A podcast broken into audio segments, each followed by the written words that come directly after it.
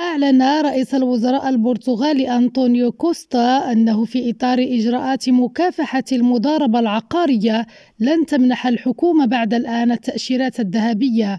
وقال كوستا في تصريح للصحافة عقب الاجتماع الأسبوعي لمجلس الوزراء إن الحكومة البرتغالية قررت إلغاء منح التأشيرات الذهبية الجديدة مضيفا بالنسبة للتأشيرات الذهبية الممنوحة. بالفعل لن يتم تجديدها إلا إذا كانت الإقامة المناسبة والدائمة للمالك أو إذا تم وضع العقار في سوق الإيجار منذ فترة طويلة.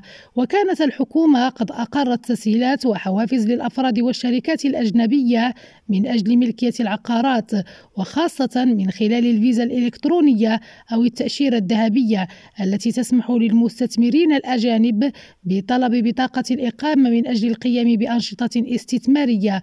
واستطاعت منذ دخولها حيز التنفيذ سنة 2021 أن تلعب دورا محفزا للاستثمارات الأجنبية. ويأتي إلغاء هذه التأشيرة بعد أن وجهت منظمة الشفافية الدولية في مؤشر مدركات الفساد لسنة 2022 للبرتغال انتقادات لتأجيلها إلغاء برنامج التأشيرة الذهبية المثير للجدل مؤكدة أن هذا البرنامج زاد من مخاطر الفساد وشكل عبئا على سوق العقارات. خديجة الطاهري لريم راديو لشبونة.